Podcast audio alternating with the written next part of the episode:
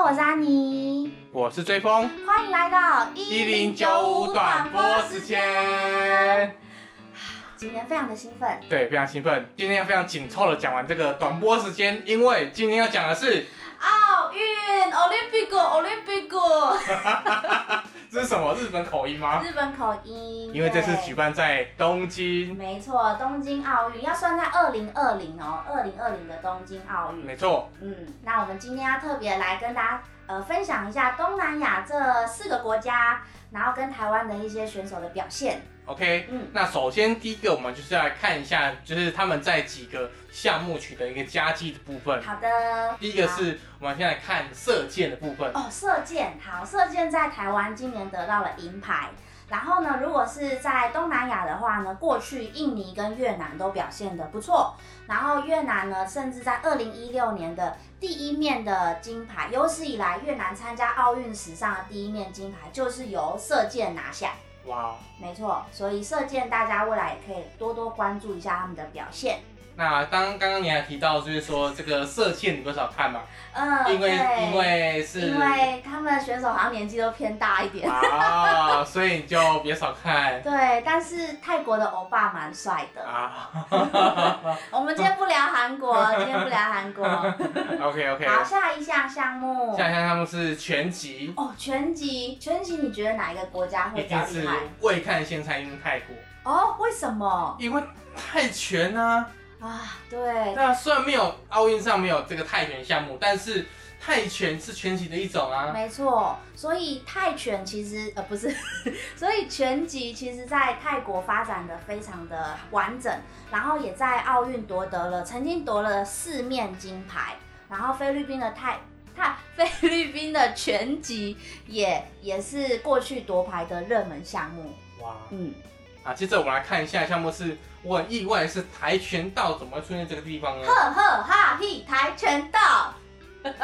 好，OK，跆拳道呢，过去好像大家都说是韩国没错，是正宗的嘛，比较有名的。对，那但是其实，在东南亚的发展也发展的不错。那泰国这次呢，也透过了跆拳道这个项目，获得了二零二零奥运的第一面金牌。哇，没错，果然他们在这个武术方面深有造诣啊。真的，反而我们今年跆拳道就是比较还没有拿到牌我。们先让让贤让贤。对对对，我们过去发展的很好。对对对，所以我们就是先让让别人也有也有机会拿奖啊。对啊，对啊，运动就是风水轮流转啊。没错没错。嗯，下一个我们要看的是举重，举重郭幸存，我们今年拿到了金牌。请那。其实举重有分不同的量级，跟嗯跆拳道一样，很多运动都是有分不同的量级。那今年这个郭幸存的量级，其实还有一个越南的选手，他也是越南蛮蛮期待的一个选手。那其实举重过去在泰国跟菲律宾发展的很好。那二零一六年的那个里约奥运，郭幸存就是输给了泰国的举重选手。好可惜哦。对，所以其实举重，如果大家未来因为郭幸存而开始关注这个运动的话，也可以看一下东南亚的发展。嗯，对啊，看其他国家其实都这这几个国家其实都都有拿到一些奖项嘛。对。对对对对，那其实最后我们来看就是这一次比赛大家的一个热点之一，没错，就是羽球。羽球哦，今年羽球大家实在让大家太亢奋了，因为我们得到了男双的金牌跟女单的银牌。但是讲起羽球，虽然我们台湾的成绩一直都不错，但是呢，有一个东南亚的国家更是羽球大国，真的，就是印度尼西亚就是印尼，没错，哇，印尼呢，过去呢，全部的奥运史上全部拿过的牌的一半都是印尼这个项，都是羽球这个项目拿下的。而且在奥运史上，就是他们是拿到奖牌的数量是第二名，仅次于中国。羽球的这个项目，对不对对对对对，对，所以他们其实那个羽球哈，他们每一年每一次的奥运几乎都会拿下一面金牌。那这次就是由我们的印尼女双拿下了金牌，就在我们录音时间的昨天。哇嗯，那这个呃印尼的羽球，他们发展是不是跟我们棒球一样，就是是一个全国上下都支持的运动，因为毕竟他们的奖牌有一半都是这个羽球嘛，对。代表说羽球应该是他们的重点项目才对。对我自己的观察，我觉得就像追风讲的，棒球是我们的国民运动，那羽球其实也是印尼的国民运动，就是在乡村到大城市都有各式各样的羽球比赛，然后球馆，所以我觉得呃，一般的小朋友在参与羽球这个运动的时候，它的门槛好像不像台湾这么高。呃、的确，就是像、嗯像我呃，在大学离开大学之后，就是我就很难去打羽球，因为就是你都要进一个球馆，对才要去打那个羽毛球，对，然就会有一个上的。会有一个障碍，然后它也它的在台湾的这个费用也没有很便宜。嗯，对，所以是义工朋友跟我反映的啦。嗯对，所以我觉得一个运动要非非常发展的非常完整，其实是要靠整个国家，然后还有全民他对于这个运动的投入程度。了解。那回顾完我们东南亚，就是在在奥运的这个奖牌的数量跟他们表现之后，接下来我们就来看看说，在台湾的义工，他们是不是也有在关注这个奥运的赛事？有哦，哦，很疯哎。其实我发现义工朋友，因为他们在台湾的工作关系，所以他们可能没有办法一直盯着电视或者是电脑，但是他们在下班的时候就会一直疯狂的发 IG 跟 FB 的线动，然后发现很可爱，就是这个事情是从我呃可能二零一八年左右。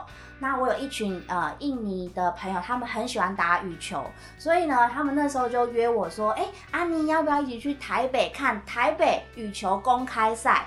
哇，那时候我就是想说，好像没有亲自去看过一场球赛，有一点呃不敢，有点害怕。但是呢，他们就直接买门票了，所以后来我没有去，我是在电视上看到他们，然后他们就挥着印尼的国旗，然后我就帮他们截图。那从那一次开始，我就发现他们非常的疯狂。他们不但呢对自己的这个国家的选手很很期待，嗯然后也会帮他们加油，甚至他们还爱我们国家的选手。哦，对，那这个这种欣赏。呃，选手的这种态度让我觉得他们真的是很真心的喜欢这个球类。他们是欣赏他们肉体还是？我觉得应该都有，哦对，都有。但是我觉得他们也欣赏他们的球技。啊，对那，那这一次我就有看到，就是我们的印尼朋友，他就直接在 IG 线动 take 台湾的选手的那个哦 IG 名，哪一位啊？他啊，那个哪位？他 take 李阳，啊就是我们很很这个最近很知名的一个 CP 组合 羚羊配，然后戴之颖他们也会 take，然后还有一些羽球选手过去在不是在奥运期间，那印尼的朋友只要知道他们有比赛，嗯。他们都会用 IG 来帮他们加油，这一点让我觉得非常的勇敢。对，因为我平常是做不出这种举动的，嗯。对，那他们也会帮他们自己国家的选手加油，然后他们会在 IG 也是 take 那个选手。嗯。可是我发现他们可能在台湾待太久了，嗯。所以他们要讲加油的时候，他就不小心打字打成加油，是拼音的吗？拼音的，对，C I O Y O O，加油，让我觉得蛮傻眼的，不是应该打印尼文吗？对啊，什么案？对啊、对，所以就是这一这几点让我觉得哇，其实义工朋友他们也很喜欢运动，有一部分喜欢运动，然后也很投入在这些运动赛事上。嗯，那下一个我们来看的是，就是这一次很多的新闻，就是有报道到一些东南亚的一些选手部分，一对，些花边新闻，花边新闻，就应该说比较轻松的新闻，啦。新那。其实我们的台湾媒体呢，很努力的在报道我们台湾的选手。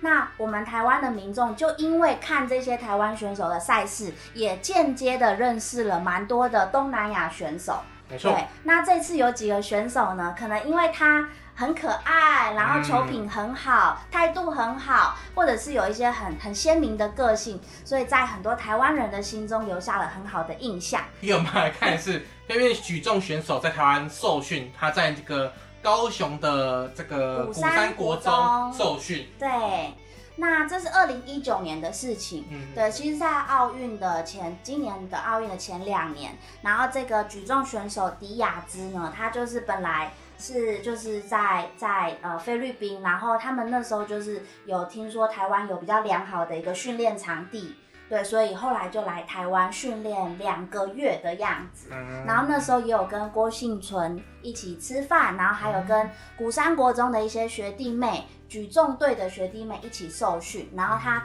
在新闻里面是说，他觉得古山国中的整体训练场地还有氛围让他印象非常深刻，然后他也嗯大吃了珍珠奶茶。哇，一定要吃的。对对对，所以这也是一个很奇妙的缘分。啊对，因为举重这个事情，可能目前在台湾的资源是比较完整的，所以也吸引到国外的选手来我们台湾这边训练。嗯嗯嗯。那接着我们第二个要看到是这个越南的这个羽球选手阮翠玲，她跟她的偶像戴资颖的合照。对，其实这是有一点点小小遗憾，因为呃，阮翠玲她跟小戴是在十六强的的这个时间点碰面的对战，然后后来呢，就是小戴赢了。那但是其实也在对战的过程当中，大家看到阮翠玲这位选手的潜力，她其实在越南也是一个非常厉害的选手。赛后，阮翠玲她就 PO 了一张她跟小戴的合照，让大家其实还蛮融化的。对，就是说她其实呃一直以来小戴都是她的偶像。对，然后跟他可以一起打球，很荣幸啊，等等这样的一个内容。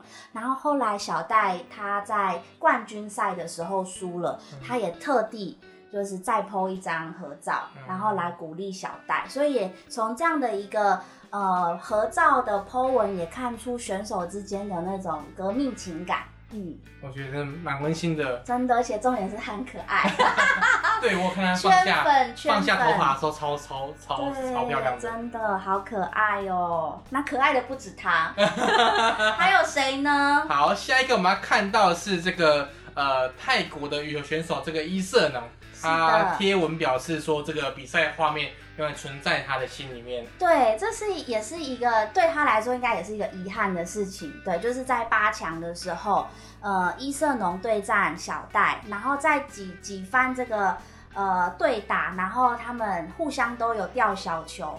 然后最后他们因为抢一个球，然后两边的球员都倒地这样子，然后其实是身体非常的疲惫，可是因为这个对战实在太精彩了，所以这样的一个倒地的画面也让很多网民觉得哇天哪，很佩服双方的球员，嗯。然后就制作了各种的可爱的图文。对。对，然后后来伊瑟农就转发网民设计的这个图，然后来表达说他他觉得哦真的是非常的开心，能够可以跟小戴一起比赛，然后也安慰小戴在冠军赛的这个失落这样子。对嗯，那接着我们要看到的下一个是这个印尼奶奶爸组合，没错，承袭台湾羽球后辈这个林洋配尊敬的偶像。是林洋配是我们这次呃最心爱的 CP，是我们的男双金牌。啊那在四强赛的时候对到了那个印尼的男双，那我们会说他是奶爸组合，是因为这两个男双就是这个男双选手。两个选手都有很多的小孩，有一个生两个，一个生三个，哇，蛮 多个的。对，所以就是他们总共五个小孩。那他们其实这两位都是印尼的体坛非常知名的选手，那也是过去曾经得过奥运的金牌。对，所以对于林洋来讲，这两个选手他们是非常非常敬佩的一个偶像。对，所以在赛后虽然台湾这边赢了，但是林洋他们就呃去跟这个他们的这个他的偶像，然后致意，嗯然后鞠躬九十度。嗯那这个画面，这个影片被很多台湾的义工转贴。对，然后也传给我，然后他们就说：“哇，天哪，台湾的选手好令人尊敬，然后我要我要支持他得金牌。